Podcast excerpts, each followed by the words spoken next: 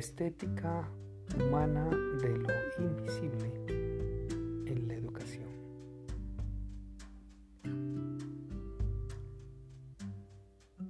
¿Cómo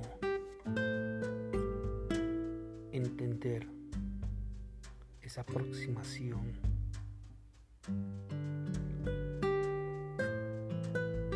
hacia el otro?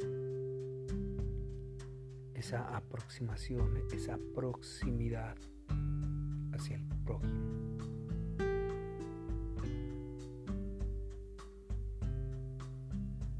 Cuando hablamos de estética, teniendo presente su sentido originario, que es dejarse tocar por los sentidos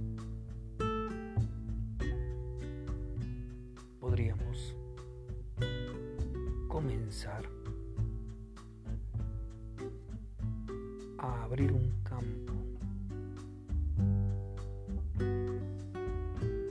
que deviene de la aproximación hacia el otro.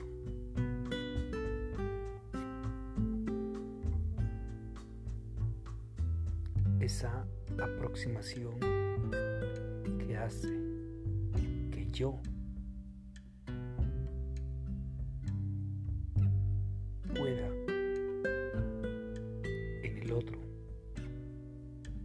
generar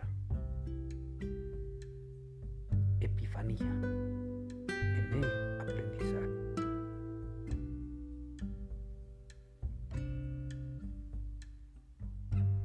Y que ese otro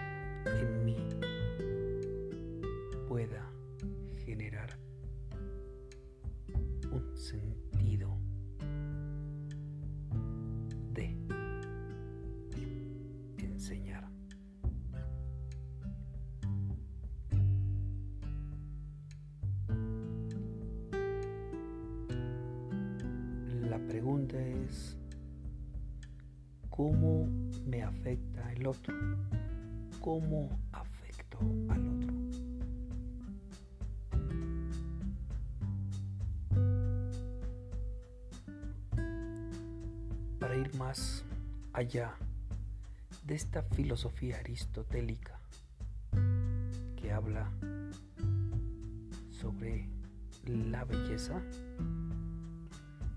quisiera liberar esta oposición implícita dentro de la estética, que es la belleza y lo feo, para entrar hablar de matiz.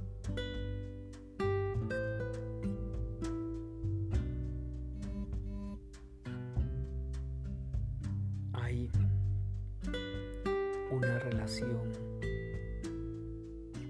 muy interesante en el proceso de educar. En esa interacción entre maestro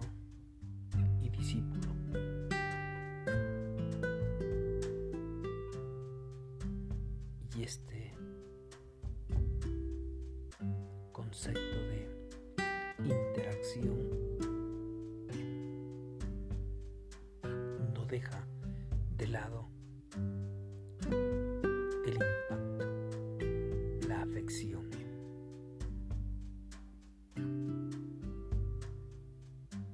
El cómo llego yo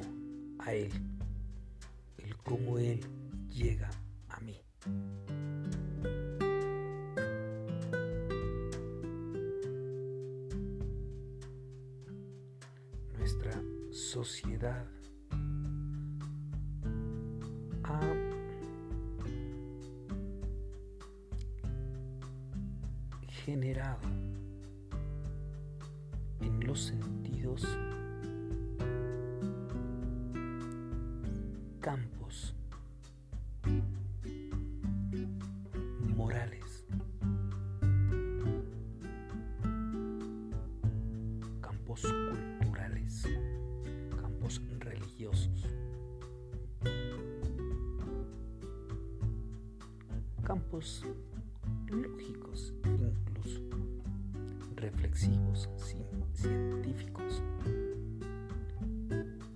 hacen que en mi mente se construyan sentidos desde la imagen, desde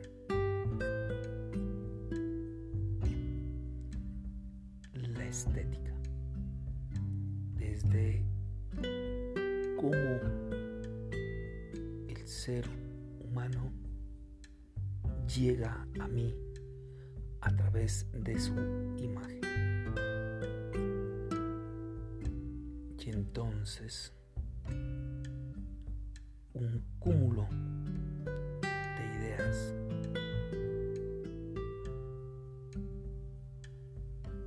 un conjunto de reflexiones llegan a mí para interpretarlo.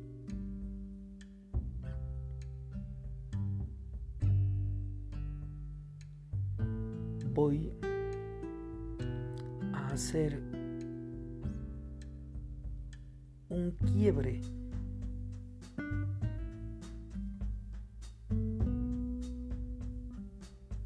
Este diálogo. Para luego volver enderezar la linealidad de esto que llamamos estética humana de lo invisible en la educación.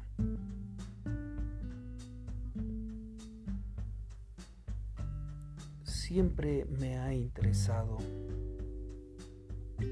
esta relación que se genera en la mujer desde el momento en que está en espera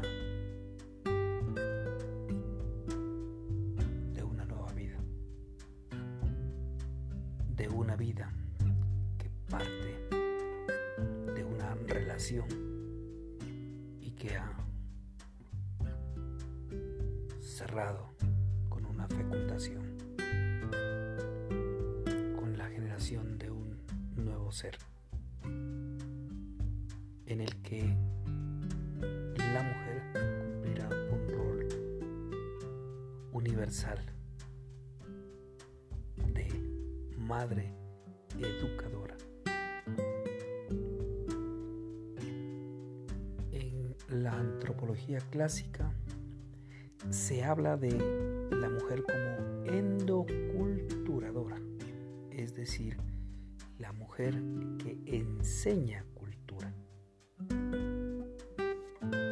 Y enseña cultura a sus hijos.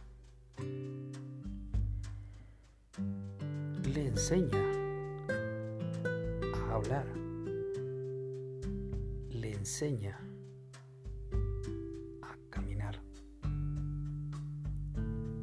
enseña a relacionarse, le enseña a actuar. Todo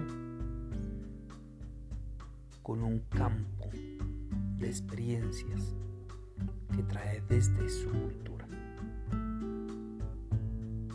Con un campo comportamental que deviene de su cultura.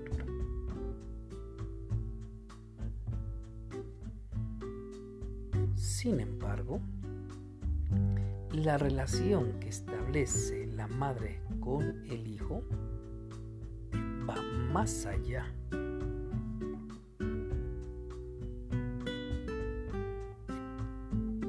Implica cuestiones emocionales. El amor de una madre hacia su hijo amor de un hacia su madre. Esa relación estrecha que trasciende, que sobrepasa esa estética de la que hemos hablado. Sobrepasa porque es ahí donde la madre pierde un campo binario para irse a un campo unidimensional, hacia una dimensión. La dimensión que da la emoción, el sentimiento hacia su hijo. Esto le permite a la madre una profunda hospitalidad para su hijo. Le da un sentido completamente de generosidad, de un don, de un verdadero don hacia Él. Y una entrega total hacia ese ser. Al menos en los años de su formación, que lo hace la mayoría de las madres en todas las culturas del mundo.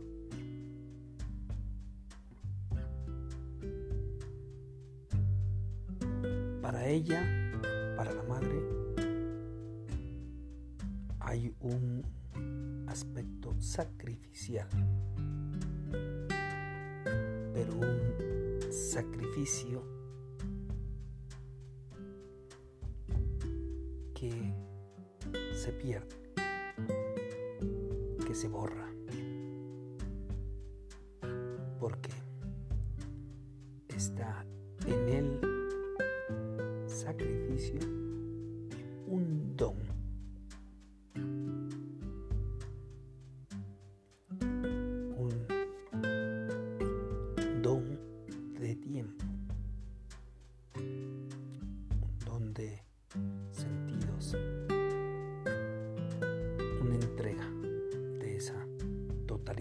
hacia Él. Sin embargo, podríamos seguir explorando este campo tan inmenso.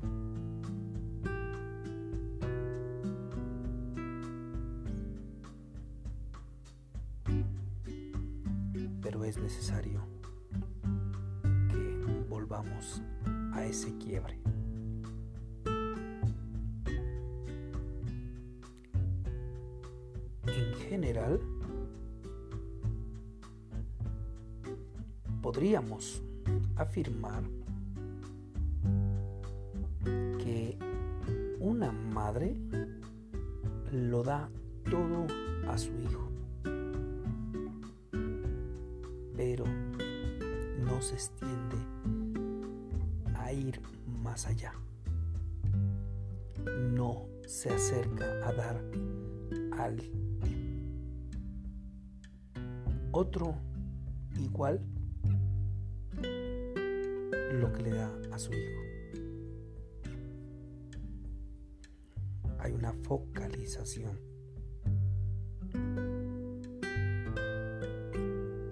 ¿Qué sucede ahí? Porque el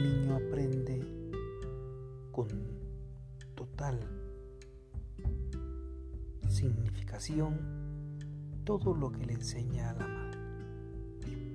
Qué relación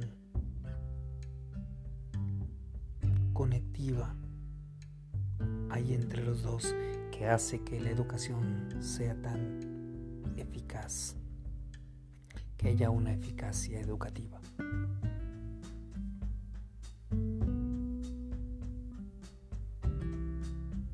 Si les preguntamos a las madres podríamos pensar que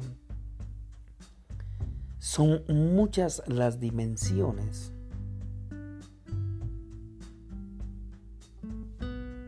y muchas las explicaciones. Un campo casi infinito de por qué su hijo y no otro. Sin embargo, la pregunta es, ¿cómo hacer para que ese aspecto que genera madre e hijo, que hace que la educación sea tan eficaz, pueda proyectarse en una educación donde haya una verdadera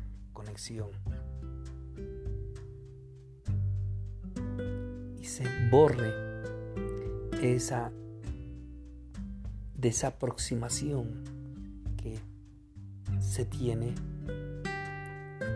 en un sistema de valores que busca normatizar a un niño a través de un educador.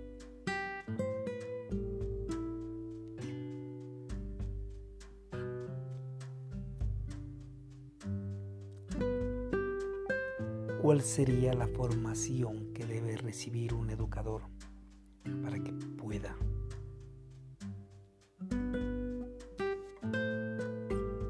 desempeñar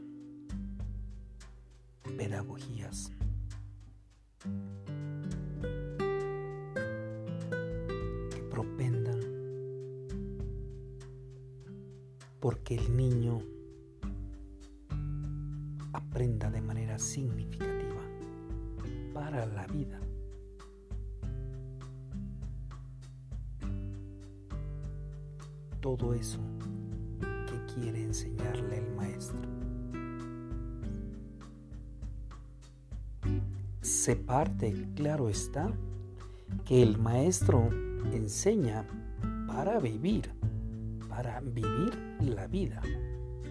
No, y como lo decía el maestro Scliar en la inutilidad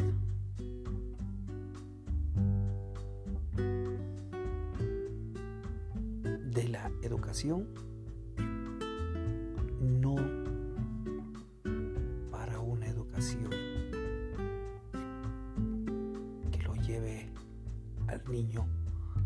desempeñarse en el mercado.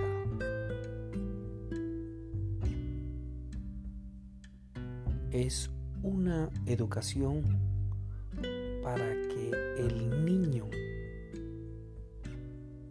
viva en el mundo, no una educación para que el niño se venda en el mercado. Así lo diría el maestro Escliar.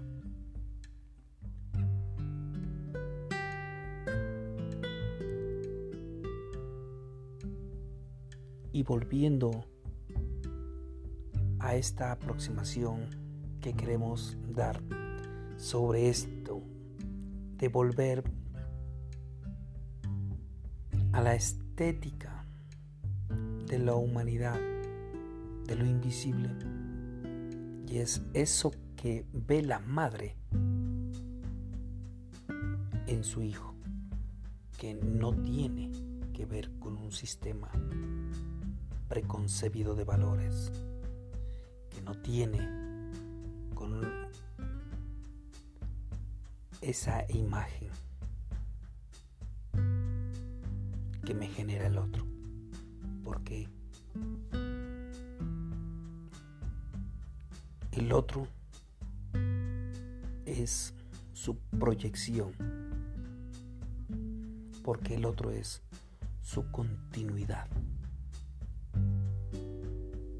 Y es ahí donde la, educación empieza a tener sentido. Cuando pensamos que el niño es una proyección, no nuestra, sino una proyección de la vida, en las epifanías de la existencia.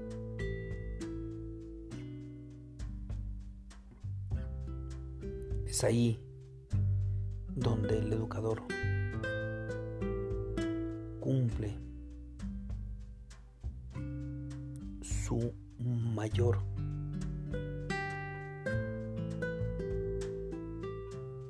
su mejor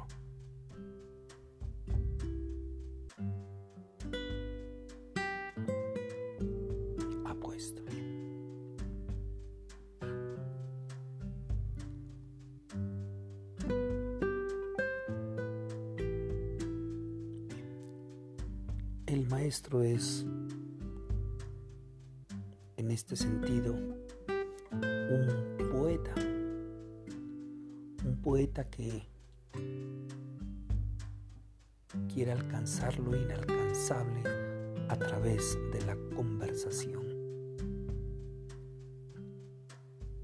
Un maestro es un sabedor que aprende y que enseña en la horizontalidad de las palabras. Esto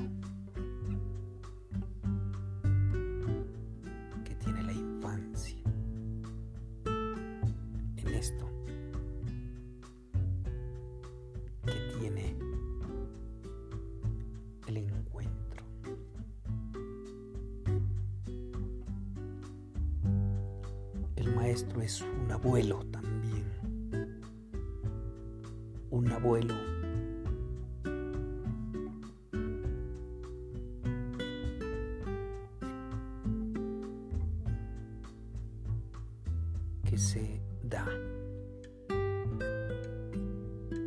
en su totalidad, así como una madre con su hijo.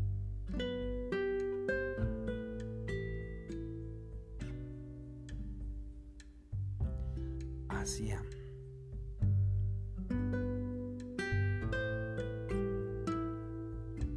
esa interacción de dos mundos distantes por el tiempo, pero muy cercanos en los aprendizajes.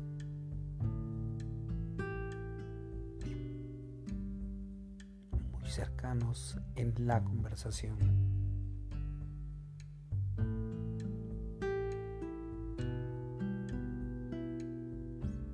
El maestro además es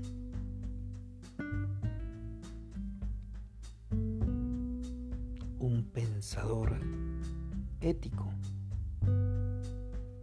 estético y político. De lo invisible. De eso que no se juzga, no se mide, no entra en las lógicas de la relacionalidad, sino entra en las lógicas de la complementariedad.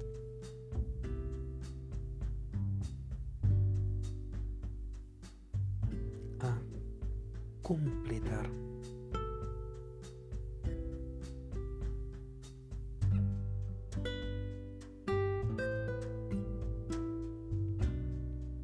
Pensando, reflexionando sobre ese instante, sobre eso que la realidad nos brinda, sobre eso en la que el maestro ha aprendido a conversar también con su realidad. El maestro es un conversador y ha, y ha conversado y conversa con la realidad. Y pone en conversación con sus discípulos.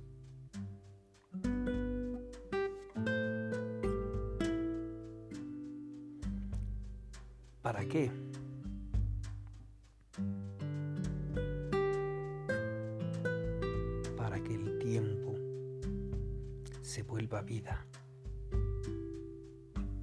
Para que el tiempo de la escuela no sea un régimen.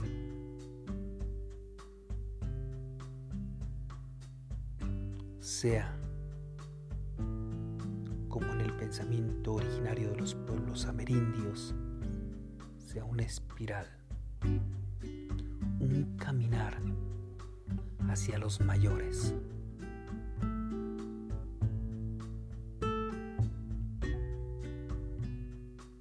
Trasegar hacia el pensamiento mayor, que es allá donde están.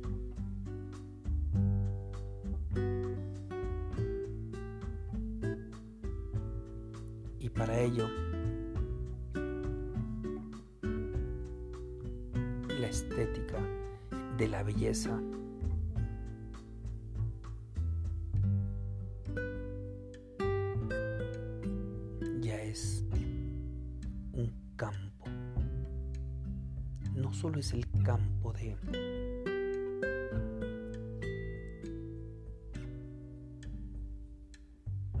de lo bueno pero tampoco es el campo de lo malo.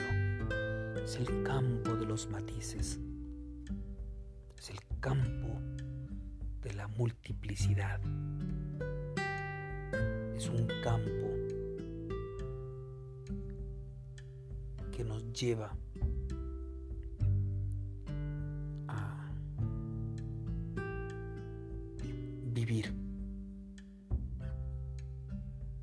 ese goce tiempo, en ese goce de ese tiempo que me forma, que me forma a mí como maestro, que lo forma a él como discípulo, que nos forma para la comunidad.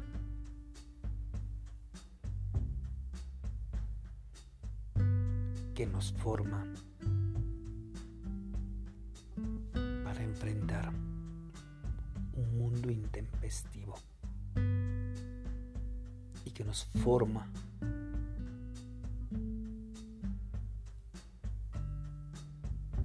para el estar en el mundo. Un mundo que quizá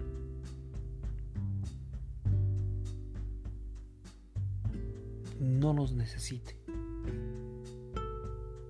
Un mundo que quizá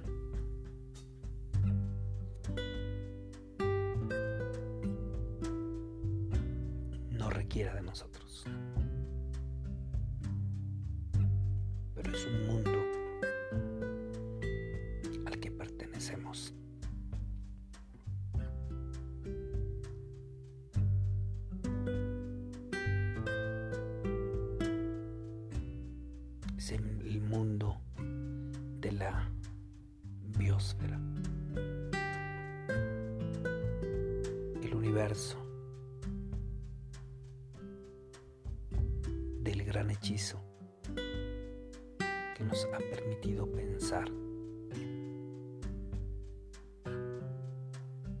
y que nos hace